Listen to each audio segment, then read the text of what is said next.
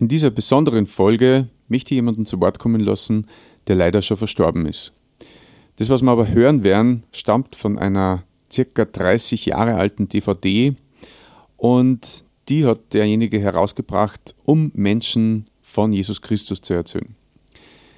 Obwohl er schwer krank war, wird er erzählen, wie es ihm dabei gegangen ist und warum seine Hoffnung über den Tod hinausgereicht hat.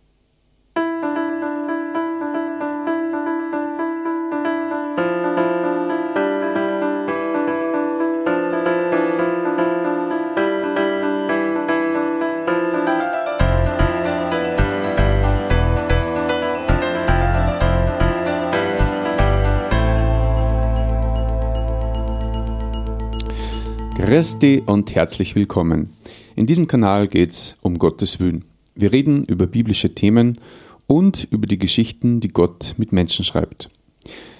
Wie schon erwähnt, geht es in dieser Folge um jemanden, der schon verstorben ist, und zwar um den Martin Fellinger. Der Martin ist jemand, den habe ich persönlich leider gar nie kennengelernt, aber ähm, ich bin ja selber in einer christlichen Gemeinde in Steyr und der Name ist immer wieder gefallen und habe wirklich ja immer wieder Positives von ihm gehört, dass er eben so ein Licht und so ein Zeugnis und auch so eine Hilfe gewesen ist für die Menschen, die jetzt bei uns in der Gemeinde sind. Und ja, deswegen möchte ich von ihm heute diesen Beitrag liefern, weil man einfach sieht, wie sehr so ein gelebte Hoffnung Kreise ziehen kann. Und dabei wünsche ich ein offenes Herz.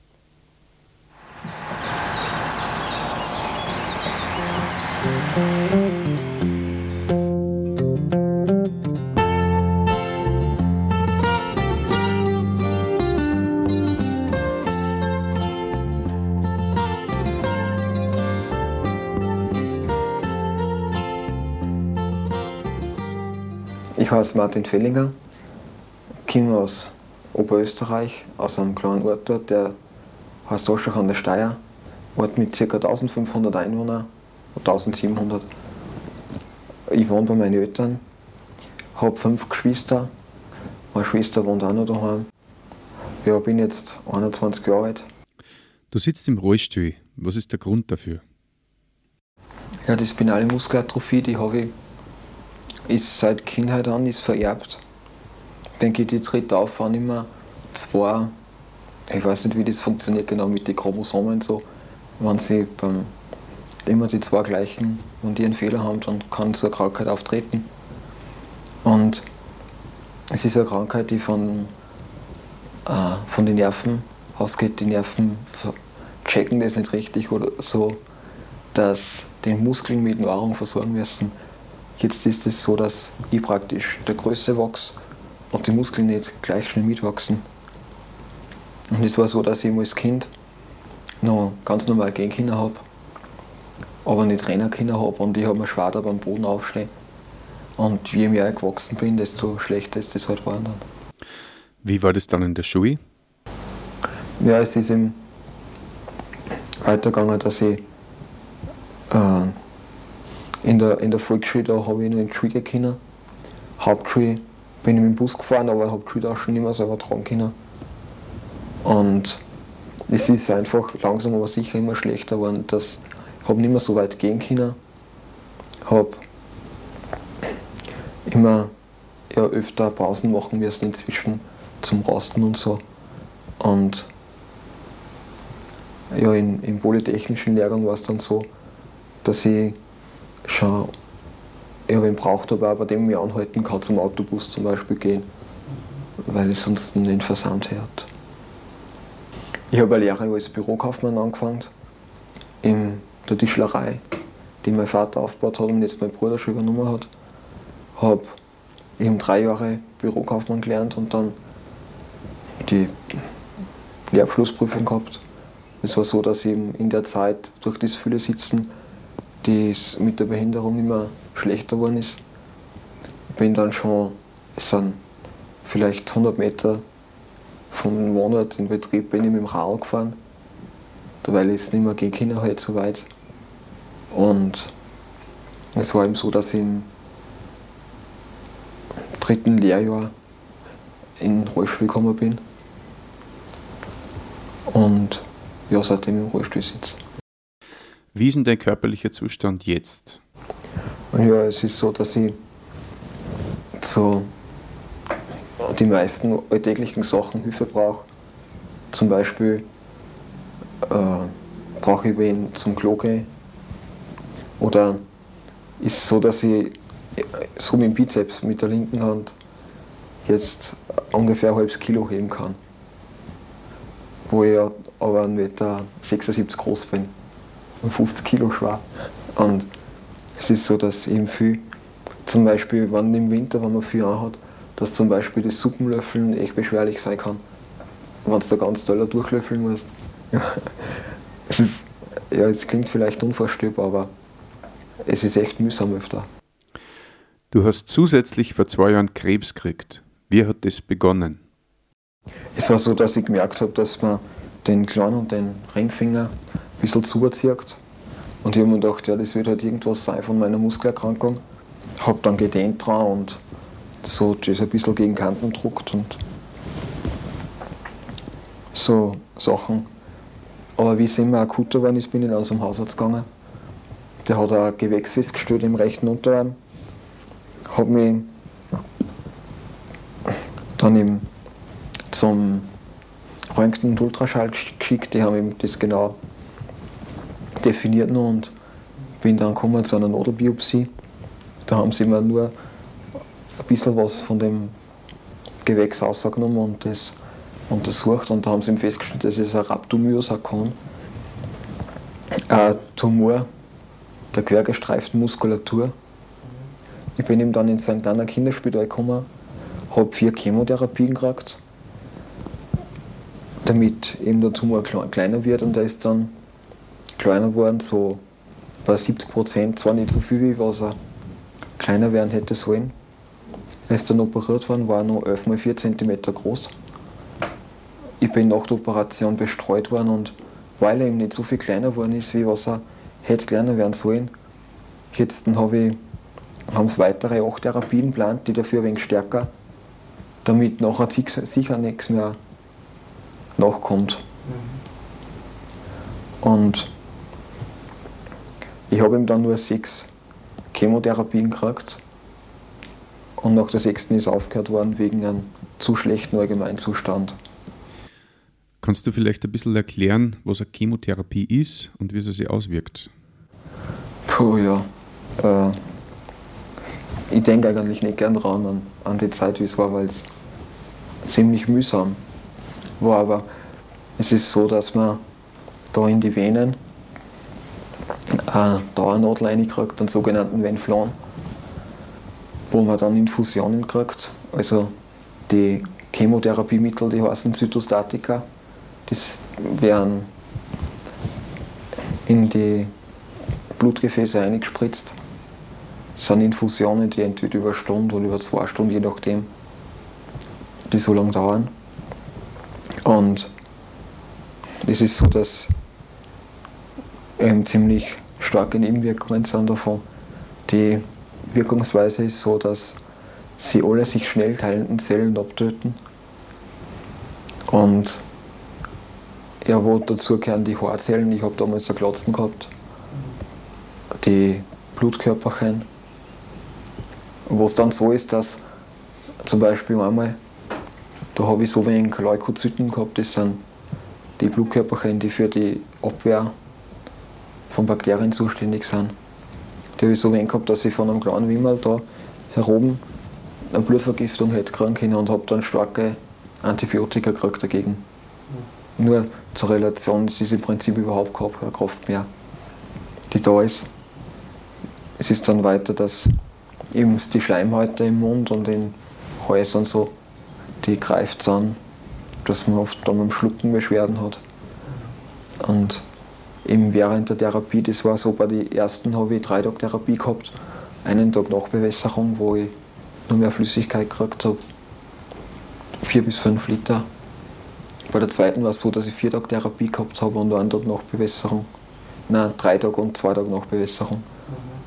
Und es ist irgendwie, ja, während der Therapie, da liegst du im Bett und willst von nichts hören und sehen und am liebsten nicht angeredet werden, weil es einfach, man bricht relativ viel und ja, äh, der Psychologe hat gesagt beim ersten Gespräch, Martin, ich sage das, du musst die Chemotherapie wirklich wollen, weil das ist die Hölle. Und ich habe mir gedacht, du hast keine Ahnung von Hölle, aber im Nachhinein muss ich sagen, ich finde den Vergleich nicht schlecht. Martin, du bist ein gläubiger Mensch. Wie hast du Gott persönlich in deinen Leiden erfahren? Und es war zum Beispiel so, wie der Hausarzt gekommen ist um, und, die, die, und uns die Botschaft gebracht hat, dass ich Krebs habe und eine ziemlich schlimme Form. Dass das echt eine Situation war, wo ich normal zusammenbrechen hätte sollen und eigentlich hätte müssen. Aber in dem Wissen darum, dass Gott keinen Fehler macht, dass er alle Macht hat, im Himmel und auf Erden. Einfach weil ich das gewusst habe, jetzt habe ich eine Ruhe gekriegt ins Herz rein und habe hab wirklich einen, einen tiefen Frieden gehabt. Ich habe äh, gewusst, ja, Gott wird ein gutes Ende draus machen aus der Situation. Aber wenn ich jetzt Krebs habe, habe ich gewusst, er wird nichts machen, das meine Kraft übersteigt.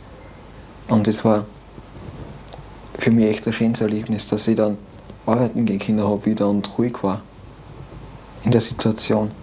Eine andere Sache war die, wie ich ins Krankenhaus gekommen bin, dass ich gefragt habe, ob ein Freund von mir dort ist, der Krebs gehabt hat. Und die Schwestern haben mir gesagt, nein, der ist, der ist nicht da. Und nachher hat meine Mutter gesagt, dass er vor, vor kurzem an Therapieunverträglichkeit gestorben ist. Und irgendwie, es war total arg für mich momentan. Ich in dem Bewusstsein, ja, jetzt komme ich wieder rein zur Chemotherapie, werde wieder angehängt an das Herzüberwachungsgerät, wo, wo ich Chemotherapie kriege, die total das Herz angreift. Das ist man nur kriegen darf bis ungefähr 25, 30 Jahre, so viel war es. Und ich habe mir gedacht, irgendwie, das halte ich nicht aus. So, und, und in die Situation hat Gott irgendwie reingeredet und, und hat mir gesagt, ich bin in seiner Hand, ich bin bei ihm geborgen. Er hat gesagt, irgendwie das, dass er da ist, alle Tage bis ans Ende der Zeitalter. Und ich habe dann im in China angeschlossen an das ganze Zeug und das, das Gift ist im Prinzip eine Krone weil die Zytostatika, die Chemo nichts anderes ist wie Gift. Und habe ruhig sein können, habe echt ruhig einschlafen können, weil ich gewusst habe, genau, in mein Leben ist in Gottes Hand und sollte, er, sollte es sein Plan sein, dass es jetzt gar ist, dann bin ich bei ihm und ja, es wird Freude sein. Du redest von Gott, als würdest du ihn persönlich kennen. Woher nimmst du diese Sicherheit?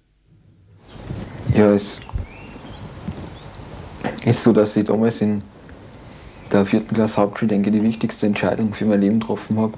Ich habe es damals nicht ganz kapiert, was es wirklich bedeutet, aber es war echt die Entscheidung von größter Tragweite, die möglich ist.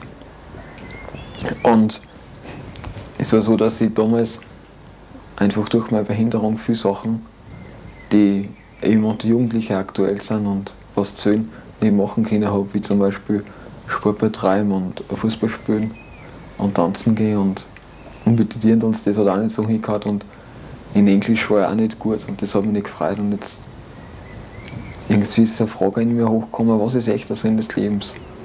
Irgendwie was, was bringt auf der Welt um und Leben 40, 50, 60, 70 Jahre und dann ja, sterben und das ist alles gewesen und man lebt für die Welt. Und ich habe mir gedacht, wenn das echt alles ist, dann, dann hat es keinen Sinn für mich zu leben. Und in die Situation hat dann Gott eingesprochen. Und ich bin eingeladen worden von meinen Eltern, mit einer nach Salzburg zu fahren, zu einer christlichen Veranstaltung. Und irgendwie war es mir recht auch dabei, dass ich nächsten Tag Schulfrei gehabt hat. Das war das Beste, weil für einen Tag Schulfrei habe ich fast alles da damals. Und Ja, ich bin mit meinen Eltern da hingefahren und es sind verschiedene Themen beleuchtet worden, wie zum Beispiel, dass Jesus wirklich Sinn geben kann im Leben und das hat mich eigentlich am meisten angesprochen damals, dass Jesus sagt in der, in der Bibel, in der Heiligen Schrift, dass er wirklich ein, ein sinnerfülltes Leben geben will. Dass man zu ihm kommen sollte und dass er ein ewiges Leben schenken kann. Und dass man das wissen kann. Und das hat mir echt gedacht, dass ich wissen kann, dass ich ewiges Leben haben kann. Zum Beispiel auch. Und dass Jesus mir alle meine Sünden vergeben will. Dann, wann, wann ich ihm mein Leben anvertraue. Praktisch, Jesus möchte Herr sein in meinem Leben. Und er möchte alle Bereiche meines Lebens kontrollieren.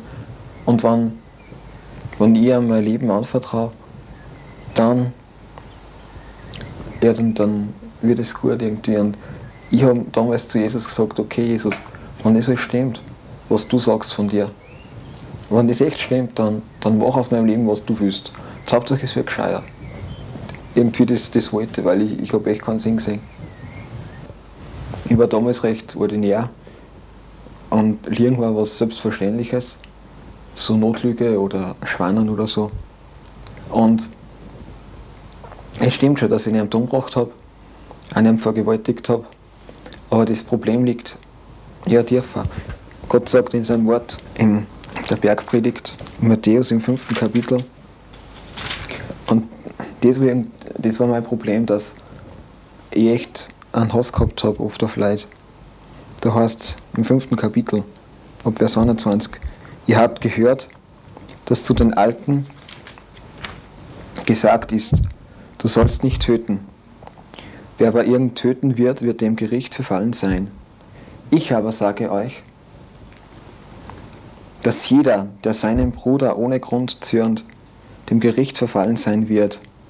Wer aber irgend zu seinem Bruder sagt, Raka, dem Synetrim verfallen sein wird. Wer aber irgend sagt, du nah, der Hölle des Feuers verfallen sein wird. Und ich habe oft, wenn vollen Ärzte gesagt, du bist ein Idiot oder Trottel. Und das ist das Urteil drüber. Und das hat mir Jesus vergeben müssen. Dann ein, ein Prozess angefangen hat von Veränderung in meinem Leben, dass ich das Loch im Herzen war weg. Das kannst du dir sicher vorstellen oder kannst du dir versetzen. Ist dir vielleicht auch so gegangen. Irgendwie Früher haben wir was angerissen mit den Freunden und es war Fetzen gar. Und es war super. Und dann kommst du heim und du willst das festhalten. Gell? Und, und echt, du willst da die, die Garde und die Freiheit, das Lachen, das, das willst du einfach festhalten. Und es, es rennt irgendwie weg. Und, und die Leere im Herzen ist wieder da gewesen. Das ist mir gegangen. Und irgendwie, nachher war das so, dass, oder jetzt ist es so, dass wenn wenn wir was machen, ich habe mich einfach gefreut daran, dass ja, an, an allem, wie es ist, dass ich daheim sein kann, dass ich Kind Gottes bin letztendlich. Die Lehre im Herzen ist weg. Ich habe ein, ein erfülltes Leben. Es ist schwierig zu beschreiben. So, aber ich bin einfach, ich kann jetzt echt zufrieden sein mit dem, was ist und kann Gott für jeden Tag dankbar sein, den er mir gibt auch wenn ich nichts bringen kann, wie wenn ich jetzt nach Wien fahre und heimkomme, dann bin ich dann erledigt und, und kann nichts bringen. Aber ich kann trotzdem mich freuen und weiß, es hat einen Sinn.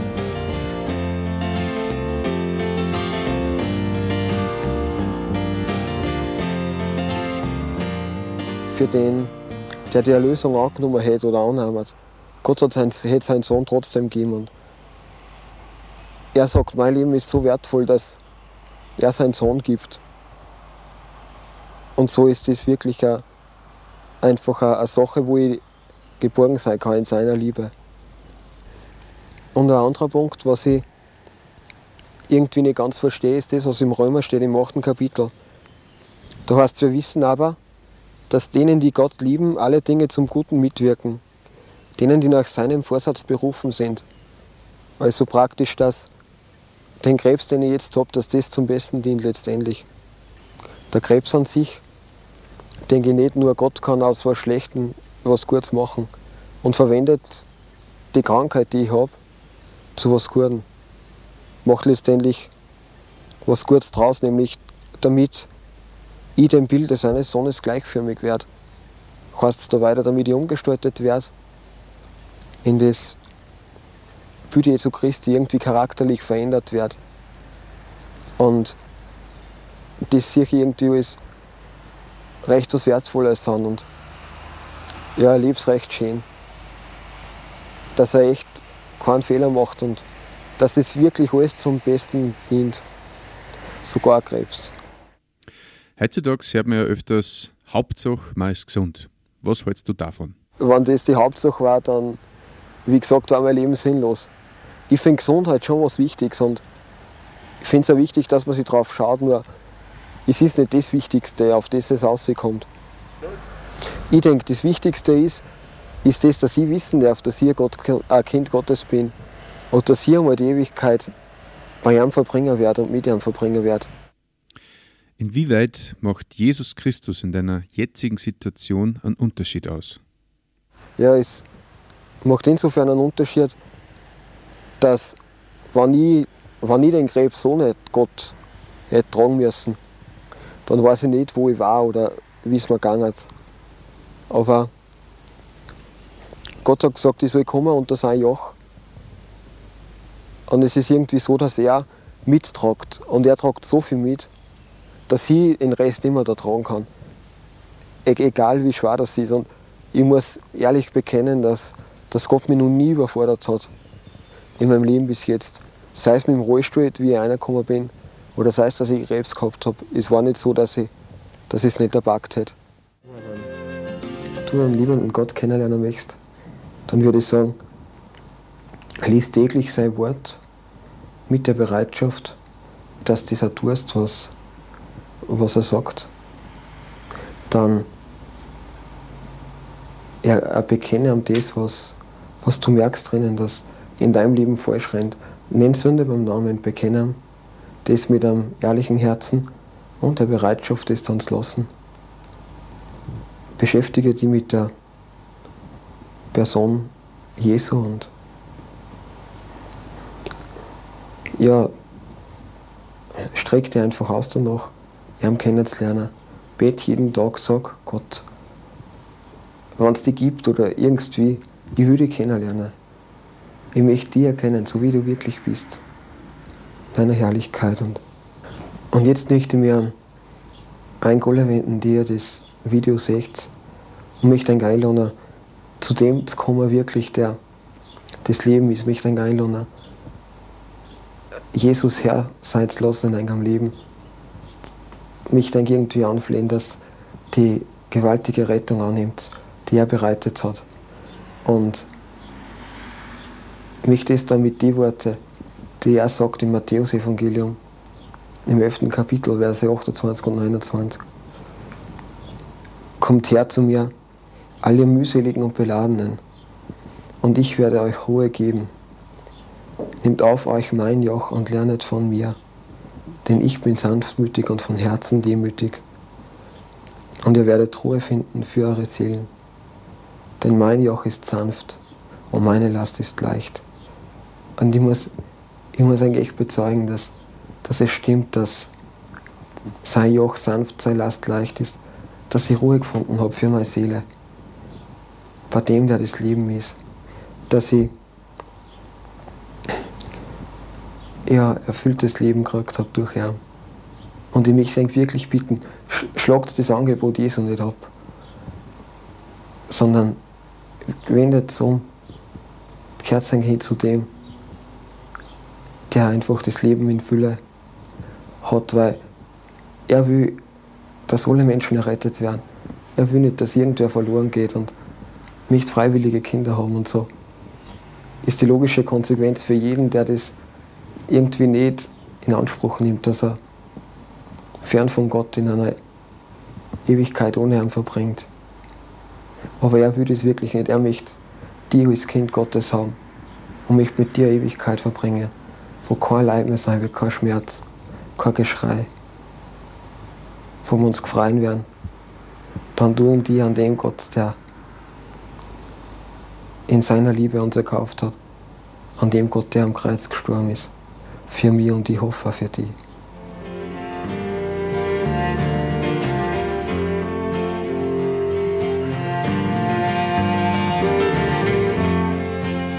Abschließend darf ich noch den Text, der im Video im Abspann eingeblendet ist, vorlesen. Noch während der Dreharbeiten traten die ersten Lähmungserscheinungen auf. Sein Gesundheitszustand verschlechterte sich täglich. Am 6. Oktober 1992 um 12.40 Uhr hörte sein strapaziertes Herz auf zu schlagen. Er ist zu seinem geliebten Herrn Jesus Christus in die ewige Herrlichkeit heimgegangen. Bei der Gelegenheit möchte ich noch erwähnen, dass alle Beteiligten an diesem ursprünglichen Video und auch die Komponisten und Texter der Musik in, diesem, äh, in dieser Folge unten in den Show Notes namentlich erwähnt sind. Martin ist ein gutes Beispiel für eine leidensvolle Lebensgeschichte, die aber trotzdem voller Hoffnung war und ja, lass uns gerne wissen, wie du dieses Lebenszeugnis findest. Und wenn du jemanden kennst, dem es ähnlich geht, dann teile diese Folge sehr gerne oder auch den ganzen Kanal. In diesem Sinne wünsche ich dir alles Gute und dass du findest, wo noch dein Herz sich sehnt.